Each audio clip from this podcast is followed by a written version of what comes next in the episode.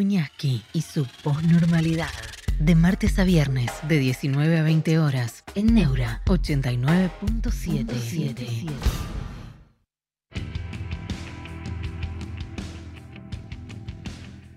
Buenas tardes, bienvenidos a la posnormalidad. Cada vez que se prende la cámara me arreglo el pelo porque ahí me veo, me veo, si no, no soy muy afecto a los espejos. Bueno, saqueos. ¿Alguien? ¿Hubo saqueos?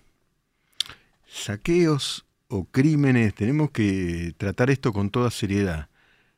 Dimensionarlo en su justa dimensión, valga la redundancia, ni más ni menos de lo que fue. Porque hasta donde yo tengo entendido, ahora vamos a, hablar con alguien que, un periodista de Mendoza, que, que, que que cubrió estos asuntos allá, Mendoza, Neuquén, Río Cuarto hubo circunstancias muy violentas. José Cepaz. Después tenemos que detectar muy bien si hubo más difusión de rumores en Once y en la calle Avellaneda, comercios, si ocurrieron efectivamente Saqueos es una noticia en desarrollo. Ahora, que a ver, los, que los hubo, los hubo. La Villa 1, 11, 14, unos incidentes muy violentos también. Esta mañana, ¿qué es lo que está pasando? ¿Qué estamos atravesando? ¿no? Facundo 3003, bueno, vamos, ahí, bueno. ¿Cómo están con, con esos entusiasmos? En cambio, Mariano Arias dice, vamos, Miguel. Bueno, eh, van a hablar de los saqueos, en eso estamos. Gustavo Ceballos, no es solo comida, dice, es lo que venga además del plan. Quieren todo gratis. Ah, Mariano Arias, mi hija, presenció un saqueo en Avellaneda. Mariano, en Avellaneda, Avellaneda, el, barrio, la ciudad de Avellaneda, o Avellaneda, eh, la calle Avellaneda. Me interesa mucho, Mariano, si nos, si nos precisas eso. Yo vamos a ponernos en comunicación ya mismo. Entiendo que está conectado. Juan Ignacio Blanco. Juan Ignacio es, es eh, periodista, fotógrafo y es editor de MDZ, el diario de Mendoza. Y estuvo ahí. Eh, Juan Ignacio, gracias con, contactarte con nosotros. Agradecemos tu tiempo. Eh, contanos qué, qué, es lo que viste, qué es lo que pasó en Mendoza, y qué gravedad tiene, contar tu crónica. Miguel, buenas tardes, ¿cómo te va? Bueno, gracias por, el contacto. Eh, Mendoza está convulsionada en este momento porque eh, hasta no hace mucho tiempo en Las Heras, eh, que fue el principal foco de conflicto el, pasado sábado, que fue donde comenzó esta ola de intentos de saqueo en la provincia, eh, volvió a vivir algo similar a lo que se vivió el sábado, ¿no? Ahí en la calle Independencia, cerca del barrio Santa Teresita, un grupo de 30 o 40 personas intentó eh, saquear un supermercado Átomo, de la cadena Átomo, que es por ahí el supermercado más emblemático junto con Superveo en la provincia de Mendoza. Y bueno, la policía empezó a avanzar y nada, hubo otra vez balas de goma, gases lacrimógenos enfrentamientos en plena calle, comercios cerrados, comerciantes atrincherados adentro de, su, de sus comercios. Eh, y no solamente pasó hoy, pasó el sábado, sino que ayer eh, también pasó algo en el Valle de Uco, a 90 kilómetros de la, de la ciudad de Mendoza, más precisamente en el departamento de Tunuyán, eh, con algo que empezó como un piquete en Ruta Nacional 40, para el que conoce es eh, la ruta que lleva a San Rafael, al sur de, al sur de la provincia. San Rafael, Malargüe, cuando uno va a las leñas, a esquiar y todo eso. Un grupo de 60 personas aproximadamente cortó la ruta 60. pidiendo Perdóname, Juan, Juan Ignacio, primero fueron 30 en el frente del supermercado Átomo, ahora este corte eran 60 primero. Sí, el, de ahora por lo que estaba viendo, no estuve en este de la tarde, eh, pero decían entre 30 y 40 personas, obviamente eso después se magnifica porque siempre se suma más gente, ¿no? Está, el que aprovecha la situación para, eh, para generar eh, o, conseguir algo en una situación de caos. puntualmente lo que pasó ayer en Tunuyán fue un grupo de 60 personas que cortó la ruta, eh, pidiendo mayor asistencia del municipio, ¿sí? del municipio de Tunuyán. Eh, al no liberar la ruta em, empieza a generarse tensión con la policía, así con la policía de Mendoza y con gendarmería, y empiezan los enfrentamientos, ¿sí? Eh, gases lacrimógenos, piedras de un lado, balas de goma del otro, eh, y en ese, en ese, en esa efervescencia, ¿no? De, lo que sucedía sobre Ruta 40, eh, aparecieron los vivos de siempre que intentaron saquear un supermercado de la cadena esta que te nombraba recién, Miguel. Eh, eh, el, conflicto de ayer en Tunuyán fue demasiado violento. Hubieron 17 detenidos, de los cuales 5 eran menores de edad. Eh, policías heridos. De hecho, un policía todavía está internado por un policía de UMAR. UMAR es la, división motorizada de Mendoza, que en, el avance recibió un ladrillazo en la cara. O sea, el tipo cae a los 5 metros, tuvo que ser asistido por por sus compañeros policías y bueno, fue trasladado primero al Hospital Escarabelli, que es el hospital regional de Tunuyán, y después tuvo que ser trasladado a la ciudad de Mendoza eh, para quedar internado en el hospital italiano. Eh, hoy se viralizó una foto de este, de este oficial de la policía con la cara totalmente destruida, porque un, eh, un impacto de un ladrillo, más la velocidad de la moto, es física pura, ¿no? Terrible. así que fue, fue tremendo lo de ayer. Eso después se trasladó al centro de Tunuyán, porque donde sucedieron los hechos son más o menos tres kilómetros del, casco urbano eh, de Tunuyán, de la, avenida San Martín, que es ruta 40 y avenida San Martín en esa zona. Eh, y hubo corridas y balas de goma, comerciantes cerrando negocios hasta altas horas de la noche. Las estaciones de servicio decidieron no abrir la noche por precaución. Entonces, bueno, se está viviendo un, momento complicado en la provincia de Mendoza, como también se vive en Córdoba y en Neuquén, que han sido los otros tres focos de conflicto a nivel nacional. Y a mí me llama poderosamente la atención, Miguel, lo que salió a declarar eh, Aníbal Fernández esta mañana, ¿no? Sí. Eh, diciendo que están, están organizados, que hay una cuestión política de fondo.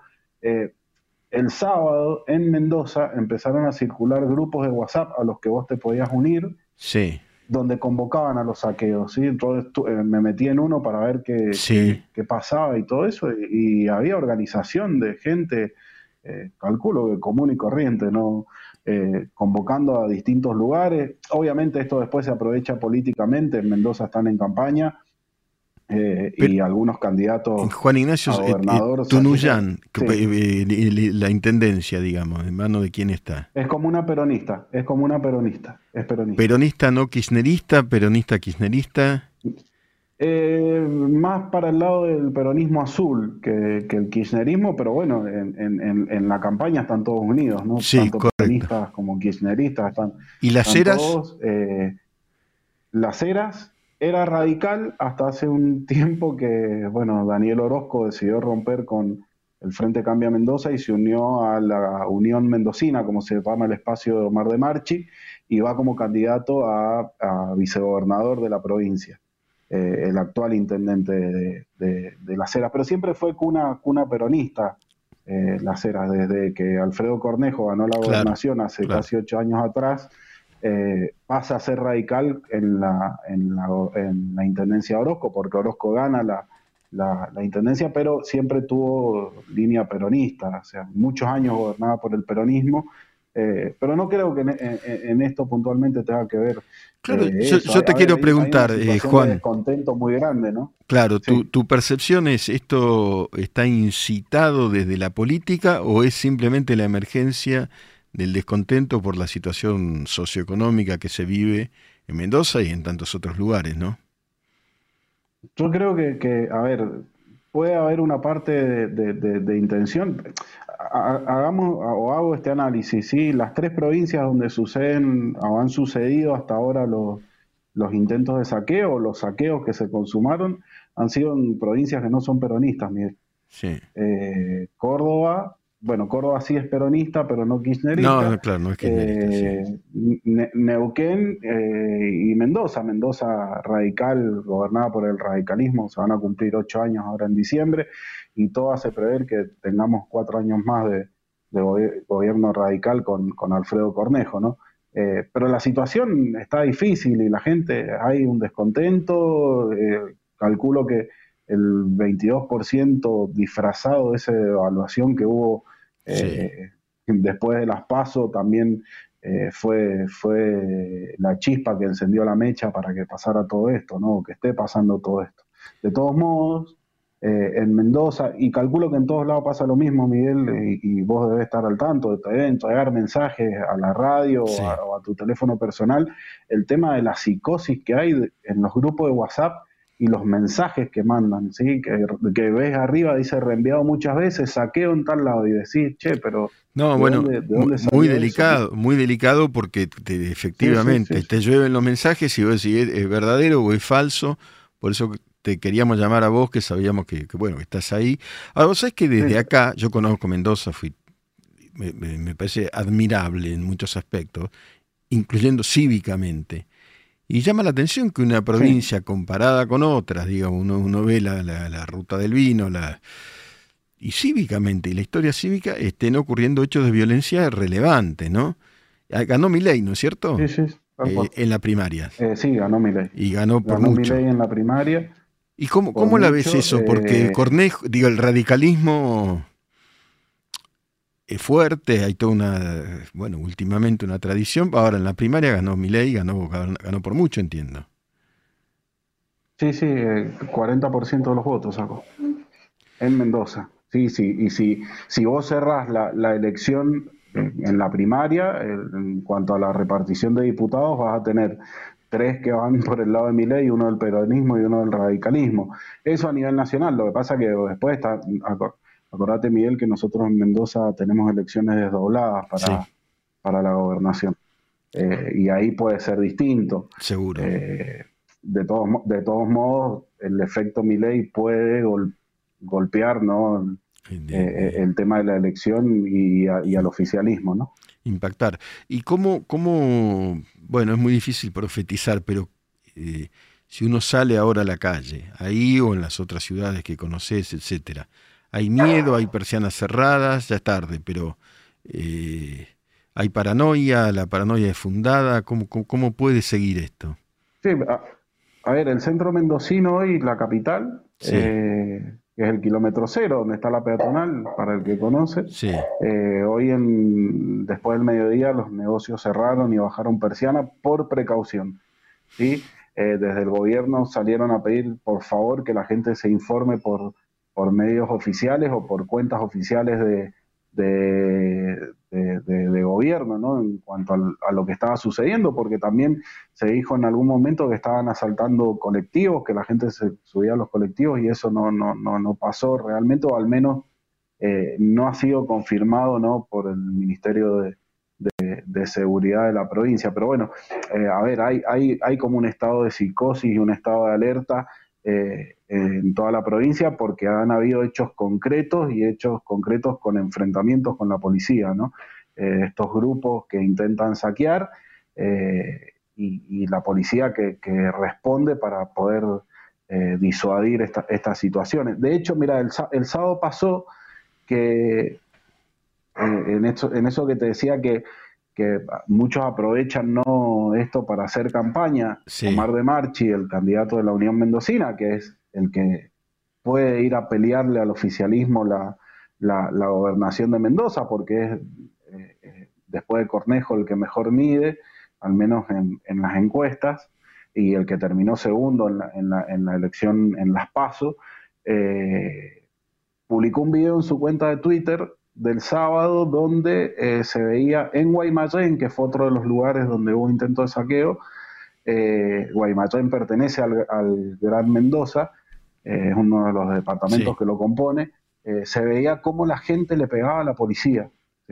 ¿Ah, la policía quería detener a alguien y, le pegaban, o sea, golpe de puño, mujeres, hombres, pegándole efectivos policiales. Y bueno, de Marchi toma ese video lo publica en su cuenta y dice que con él la policía va, a tener mayor, mayores herramientas y eso, y obviamente es, un mensaje de campaña, ¿no? En medio de este caos que se generó, es un mensaje de campaña. Claramente. Juan Ignacio, eh, fuiste clarísimo. Te, espero que no ocurra más sucesos de esta naturaleza, pero te tenemos ahí para como consultor respecto de todo lo que ocurra, así que probablemente te, volvamos a molestar. Te, dejo un abrazo muy grande, gracias. Gracias a vos, Miguel, por la oportunidad y bueno, ahí al equipo, a Mili, un saludo grande. Sí, claro, claro. Abrazo grande, Juan. Postnormalidad, un espacio abierto para pensar en libertad.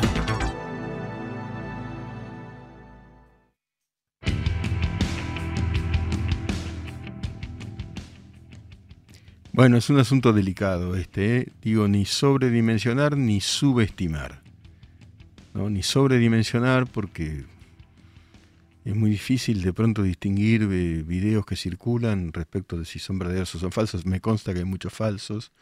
Pero tampoco subestimar, ¿no? El, informe que nos dio recién Juan Ignacio Blanco, que fue impecable, sobre Mendoza, es eh, la evidencia de que hay un clima bien complicado, ¿no? Heridos, detenidos. Eh, bueno, gracias Matías Leonel, nos elogia, en fin. Mariano Arias, soy de José Cepaz y sé que quisieron entrar a una farmacia, más los casos públicos. En San Miguel el municipio, el municipio recomendó cerrar. En mi opinión, esa recomendación es política. San Miguel es del PRO. Claro, según Mariano, algunos quieren incentivar la violencia, me parece inferirte así, Mariano. Eh, y otros no quieren eso, sino lo contrario. Eh, tenemos que Sole Estrella, José, Pasa, José se pasa que os sois, y sí, José Paz parece confirmado que lo subo. En la calle Avellaneda, no, en el barrio de Avellaneda, ahí, estamos pasando un video. José Cepaz, entiendo que. Supermercado Día, los móviles policiales. Eh, desde una terraza, gente corriendo, cruzan policías. Otra vez, otra vez, muchachos, yo cubrí, yo cubrí el 2001. Dios mío. No es lo mismo, ¿eh? Bueno, el 2001 fue hasta ahora. Ahora, eso es una barbaridad. ¿Quiénes son estos pibes? No, es una barbaridad.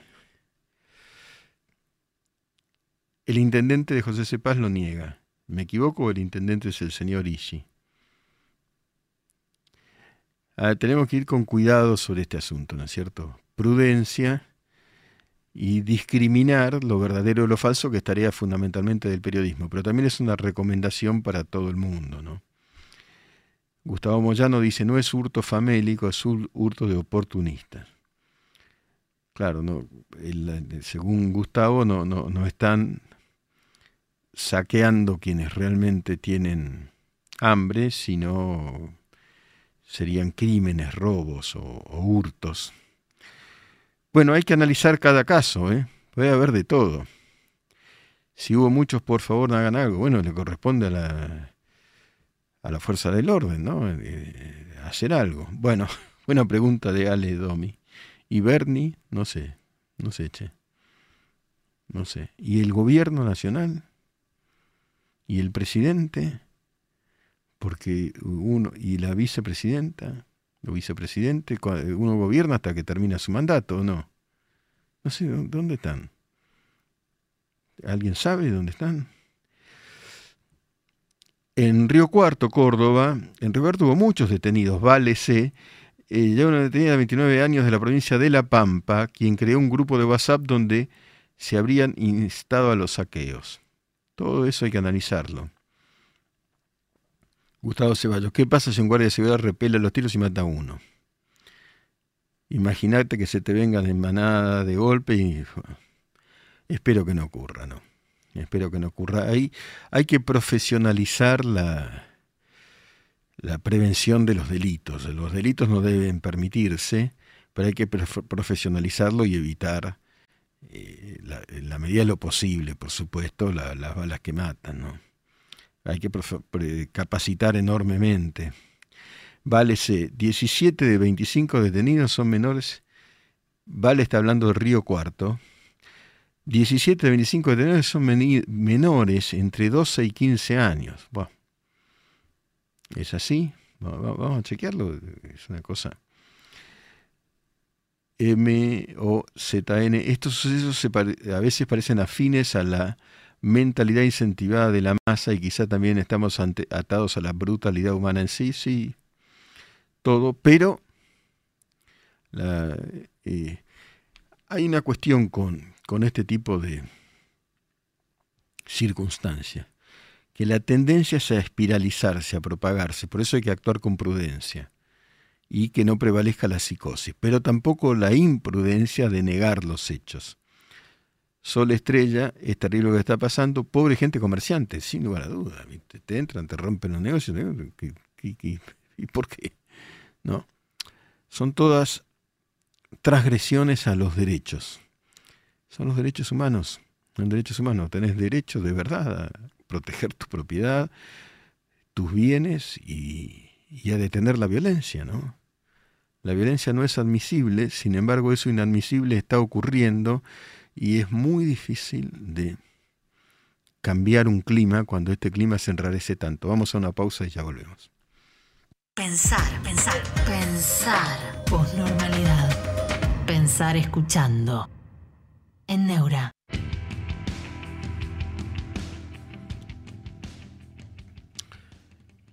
Bueno, siguen los mensajes. Gracias, Iván Granados. Mariano Arias lo que opina es que San Miguel aumenta la psicosis forzando al comerciante a cerrar. Él dice que de esa forma se usa políticamente esa decisión, es mi visión aclara. Yo no sé, la verdad eh, no lo sé. Rosco, esto por Twitch, Rosco 1974, los saqueos no lo pagan los dueños, lo paga la sociedad con subidas de precios, no, los dueños también lo pagan su vida de robo, no pierden al final sus ganancias, no, no los dueños sí lo pagan. Comerciante, un pequeño comerciante, le roban su, su eh, comercios, lo que fuera, y cómo no lo va a pagar. Lo compró, los bienes que tiene, los compró, los debe pagar.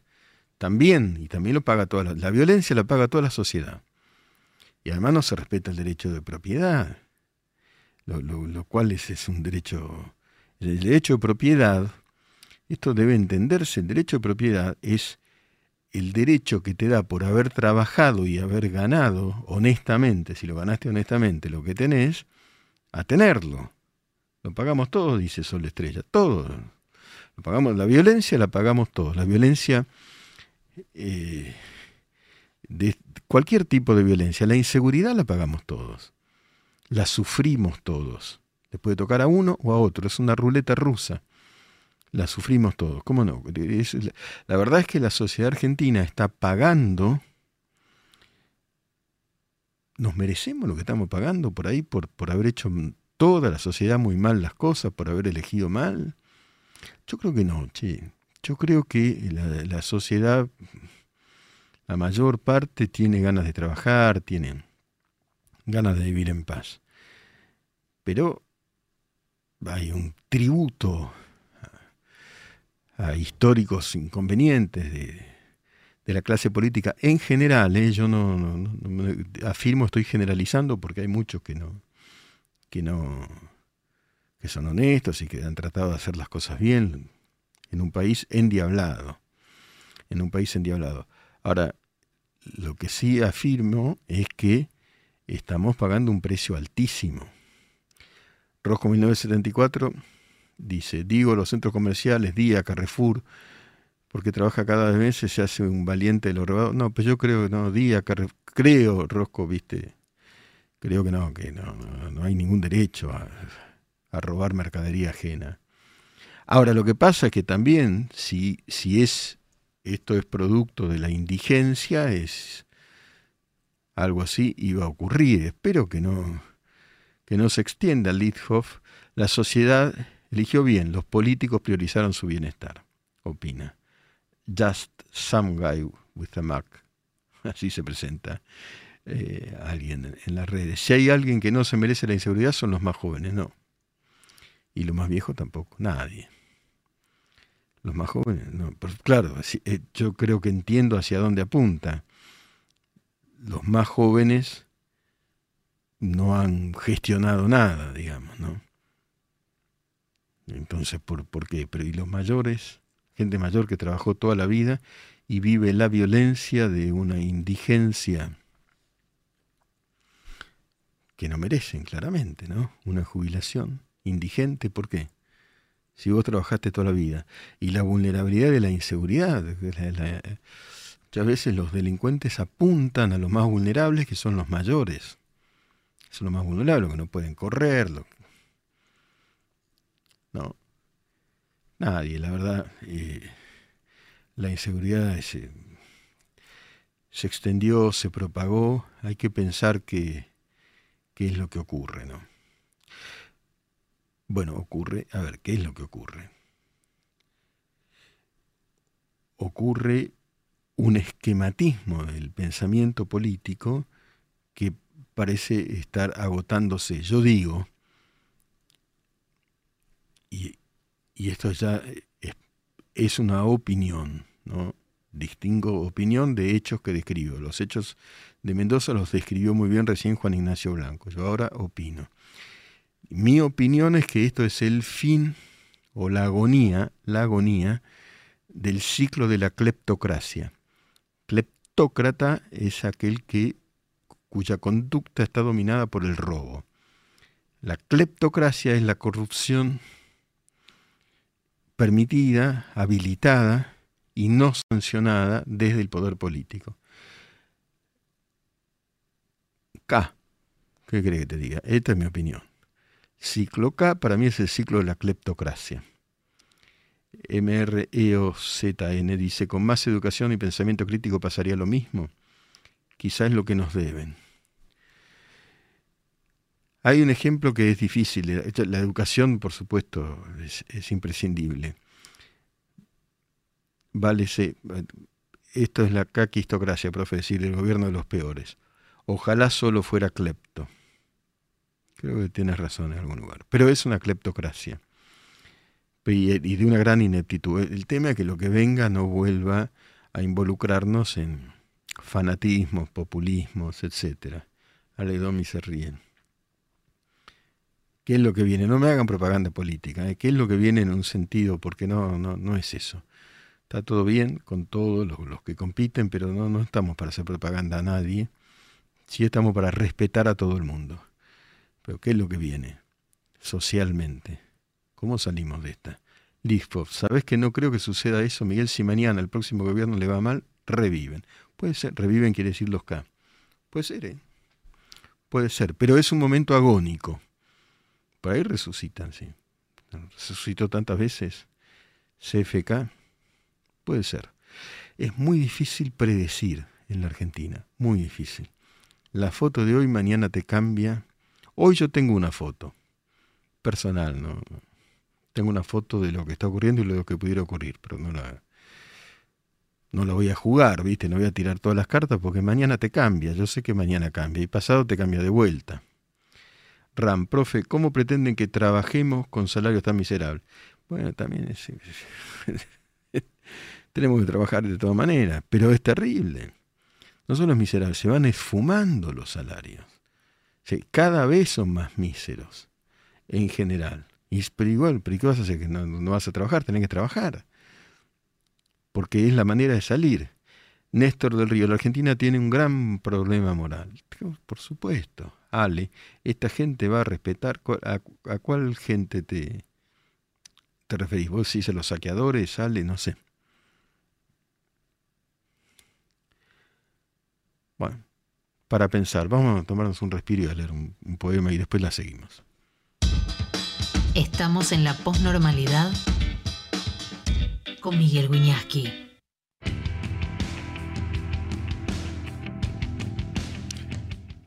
En la posnormalidad la poesía se lee de pie.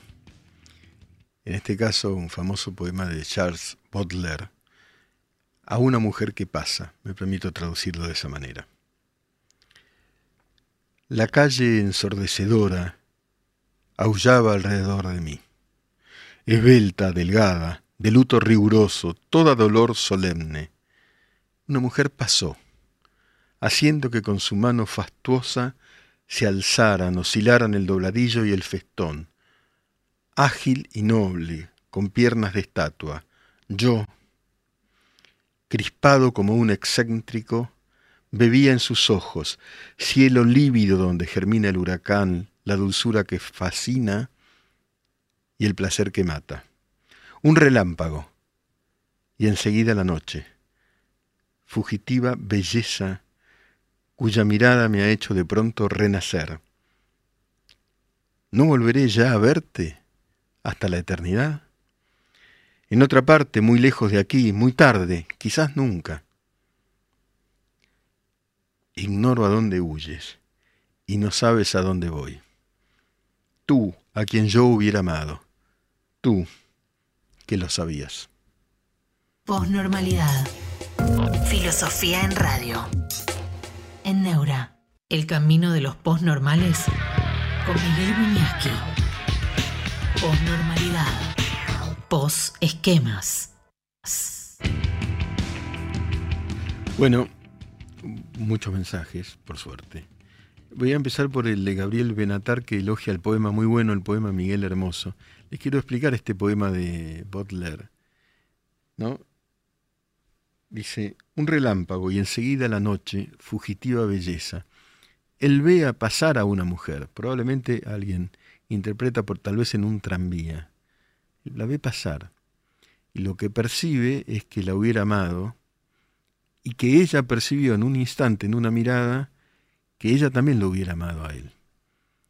Es un instante y, y una percepción de un amor imposible, porque es una fugitiva belleza, un relámpago. A veces pasa, ¿no?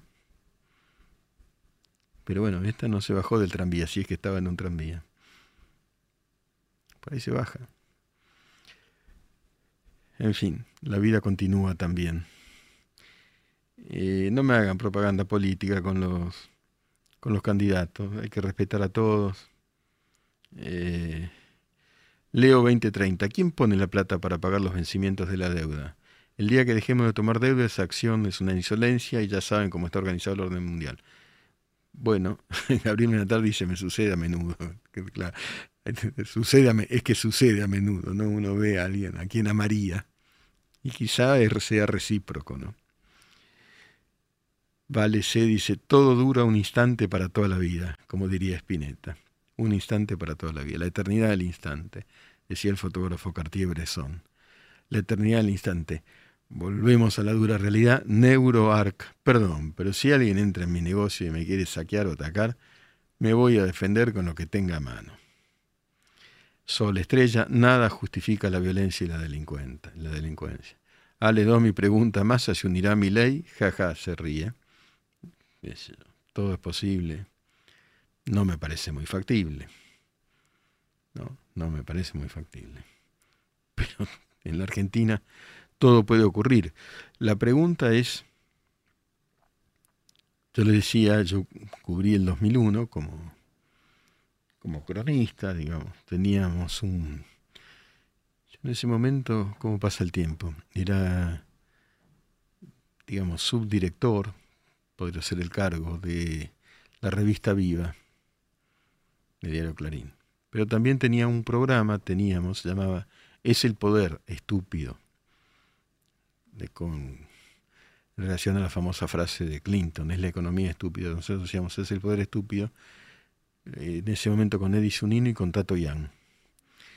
Eh, lo hacíamos en vivo en, la calle Córdoba, en unos estudios en la calle Córdoba, y simplemente buscábamos entrevistados entre la gente que pasaba, algunos saqueando, otros manifestando. Era un caos. Lo que, lo que es muy difícil de digerir es que algo así vuelva a suceder. Ojo, esto no es por el momento, y espero que no sea el 2001. ¿eh? Ahí tocamos fondo, espero que no lo sea, pero los niveles de inflación, Ram dice, hoy me pasó con la profesora de inglés, se refiere a la profesora de inglés de mi sobrino, y usted leyó ese poema, es una señal. O sea que vos, Ram, viste hoy a alguien de quien te enamoraste en un instante. ¿Habrá sido recíproco? en un instante. ¿No? Este lo tendría que contar, salgo un poquito de, del tema y después vuelvo. No me sale a mí como le sale al protagonista, el Mono Burgos, el arquero. Eh, flaco Pacelo sabría mejor esto. Atajaba para River, River Boca. Para River era. Eh, ese partido me refiero, supongo que sí. Debutaba en primera y le sale con la un planchazo más o menos, nada menos que a Blas Junta. Primer jugada del Monoburgo, un planchazo a Junta. Y Junta le dice, nene, vos querés morir en este instante. Pero Burgos lo cuenta mucho mejor, por supuesto.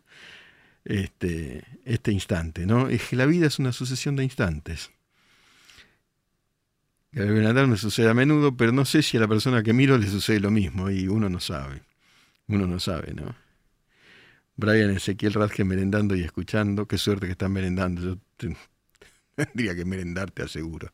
A pesar de que tal vez no lo necesite. Just some guy with a Mac, dice.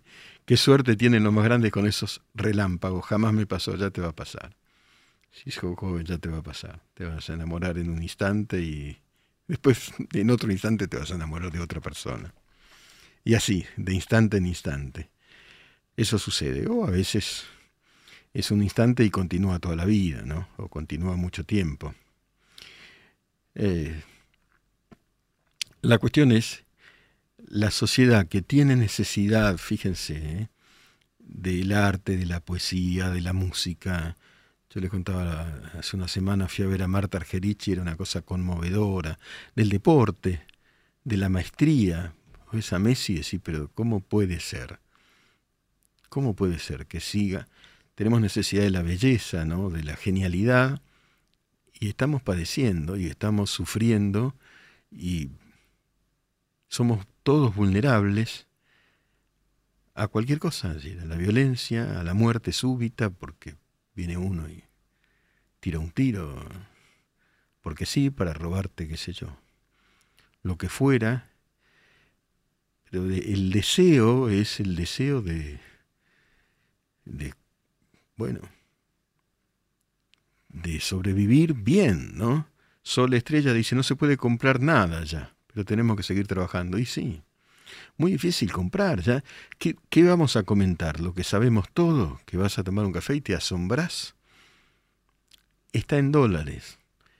Lo que vos pagás por un café, ¿alguno me cuenta cuánto paga? Porque yo es lo mismo que se paga en Estados Unidos o en Europa. Está dolarizada. Es en pesos, pero lo, que cuesta un café en el, en el, exterior con moneda fuerte. Eh, y acá nuestros ingresos son los que son y se van diluyendo con la inflación, se van diluyendo.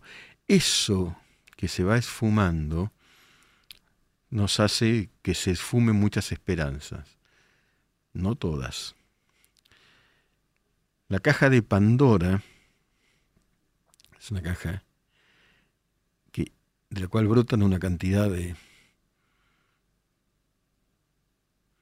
elementos sorprendentes, pero el último, en el fondo mismo de esa caja, está la esperanza, que es lo más sorprendente de todo. Esa es la caja de Pandora, porque la esperanza es efectivamente resistente a tantísimas barbaridades que nos ocurren. O como,